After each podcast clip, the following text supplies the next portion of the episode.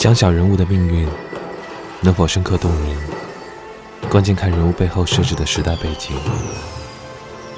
中国导演中，贾樟柯在这方面做的最好，好到甚至有顾此失彼的问题，顾主题而失故事。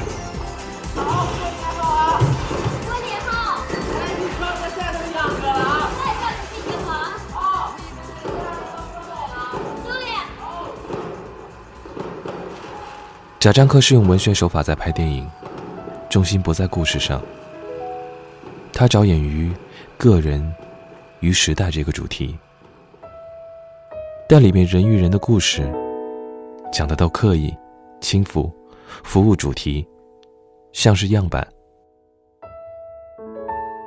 在《天注定的四段式》里，就有挺明显的主题先行。为了表达时代。组合了四个现实故事，人物按照既定轨道走，硬邦邦、冷冰冰，没有一点人情的温度和剧情片该有的风采。看贾樟柯的电影，是看他想表达什么，而不是讲什么故事。简单概括，我想他自始至终想表达的是人物与时代的反差。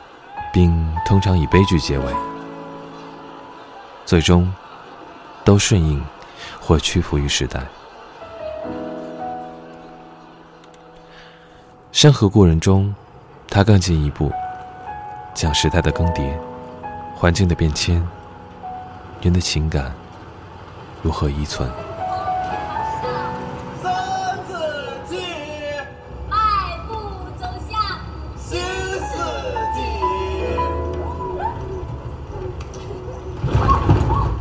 电影选取了三个具有代表性的年份，由人物涛串联，只有他稳居汾阳，逐渐衰老，身边人来了又去。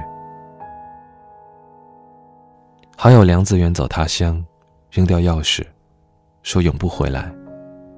父亲客死在异乡的火车站，前夫带着儿子移居澳大利亚。上一个时代搭的戏棚还在。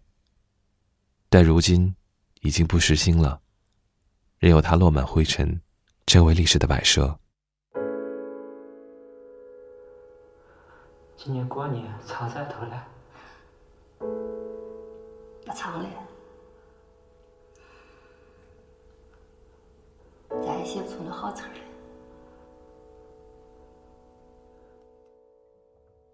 本地的人散落外地，外地的人混居本地。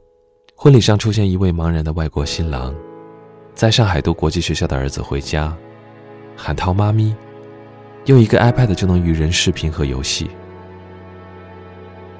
缺少了人情的滋养，丧失了故事的素材，原始的热情，没有了根据。科技的迅速发展，无限提高了欲望的品质，也降低了孤独的标准。上一个时代，戏棚下的人热闹哄哄，有个共同的关注点，因此能融合一起，成为整体。如今街头的人有条不紊的穿插离去，互不相识，各有方向。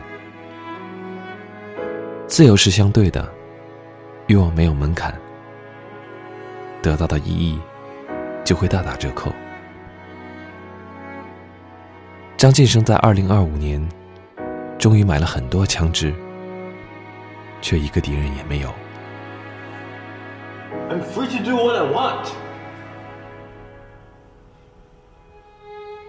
他想尝试一下自由。你知道，这是自由。中国不允许私人有枪，但是澳大利亚。法律杠杆啊，可以买枪。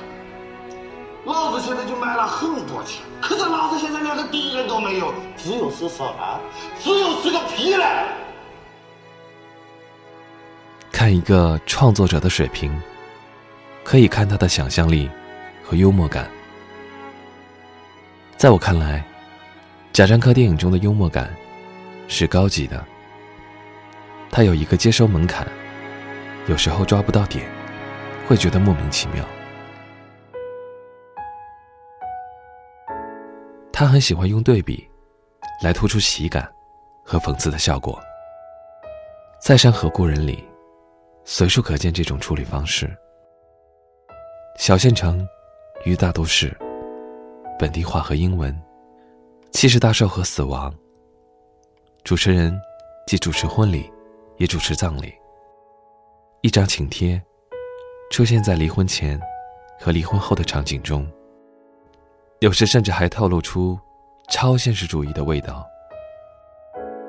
用杀人的炸弹破冰。车站里的和尚为死者超度，让电影中的人物按照导演的意愿走。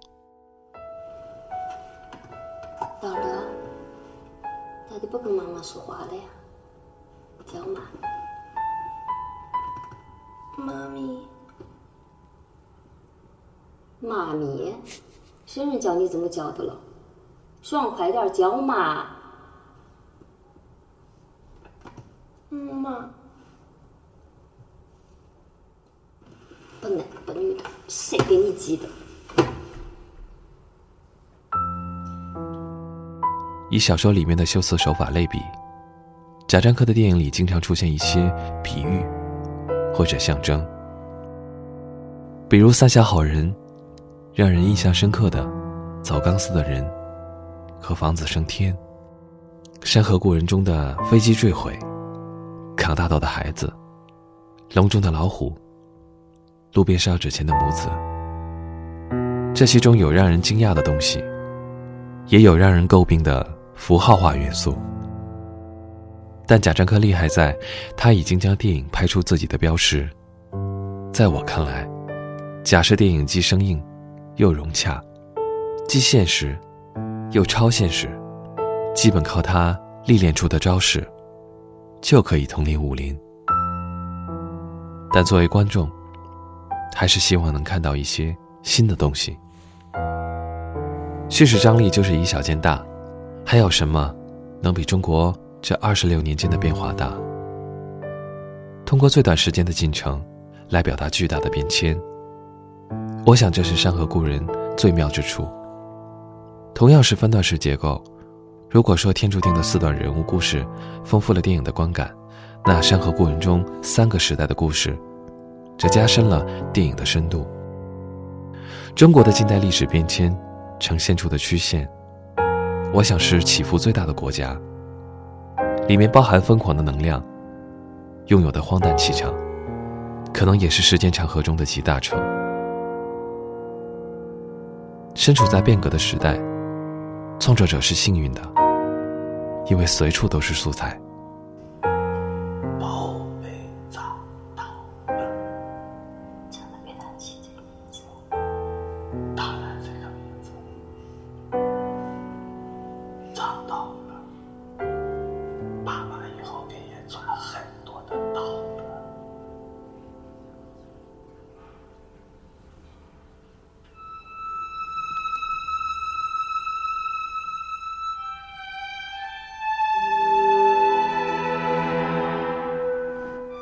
什么是荒诞？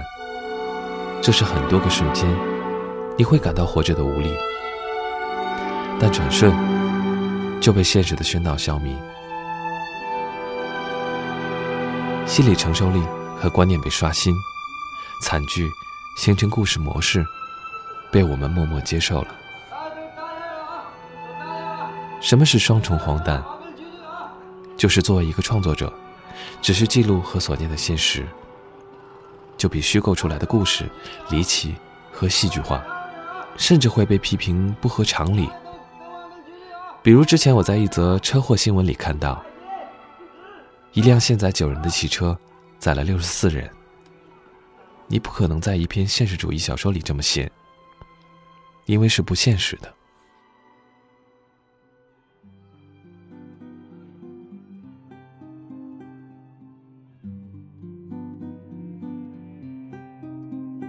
山河故人》里选取的三个年份：一九九九年、二零一四年、二零二五年这三个年份之间的转变，真的大到足够让你产生恍若隔世的感觉。在电影里第三段故事里，刀了在很多瞬间感到似曾相识，仿佛是前世的回忆。包括爱上年龄相差悬殊的老师，可以解读为生命中曾经出现这样一个女人。Good morning. Good morning. I've never seen a train before. Yeah, I just moved in and train was easier. Oh. No wonder. 有一篇关于人工智能的翻译文章中，提到未来科学家的一个观点：二十世纪的一百年的进步，两千年开始只要花十四年就能达成，而之后二零一四年开始，只要花七年就能达到又一个二十世纪一百年的进步。余华在《兄弟的后记》里面写道：“一个西方人活四百年。”才能经历这样两个天壤之别的时代，指的是文革和中国的当代。一个中国人只需要四十年就能经历了。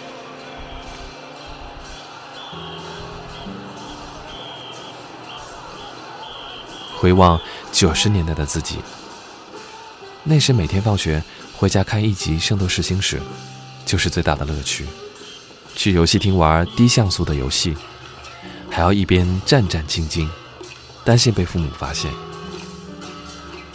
如今各种动漫、电影、游戏综艺纷至而来，却难再有那种亢奋的心情。幼时的朋友，作鸟兽散在天地，成年后团聚一起，只过去十几年，想起当时的情景，却缥缈的如同美好的梦境。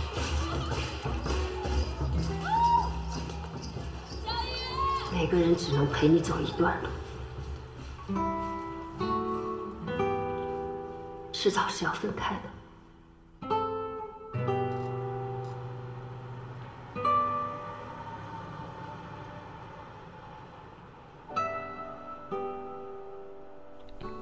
或许那是更美好的年代，人情的流动很慢，值得关注的事物不多，热情充沛纯粹。爱上一个人，会想到很多浪漫的心思。孤独的离开家乡，说混不好就不回来了。还要坐慢车去远方见一个人，手拉手在街上走一天。在二零二五年，是否人们都用电子书阅读，佩戴 VR 眼镜看电影？书店和电影院将成为过去式。我们现在所处的年代，真的称得上瞬息万变。既然作为一个个体身处其中，就不应该混入人群，去做无意识的前进。重视那些得不到的人事，弥补不了的缺憾，阴差阳错的机缘，简单且原始的美好，因为这代表了欲望实现的难度，自身的不完美，世事无常的定律，美的意识性，自己的人生要全部走过才清晰，能走到什么样的结局，未来自会揭晓。我们能做的，就是确保走的每一步，尽量是自己的意志掌控，在当下温故生活和希望。进来看啊！进来看看，进来。想买的生了，看看人家影像，看了，品种挺多的。你看这个，喜爱的联防立体声，双卡 CD，带广逛，试一试，试一试，试试 CD 吗？行了，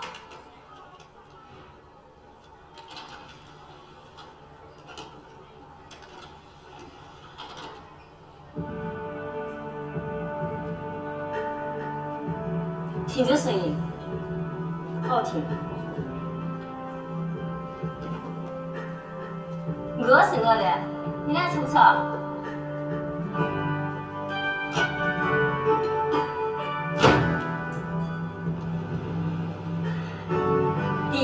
音好听吗？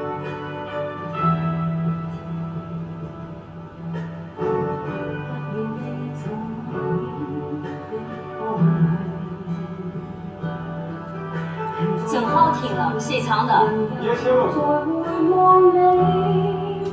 好听，就是广东话听不懂。前途或有白雪想别离你。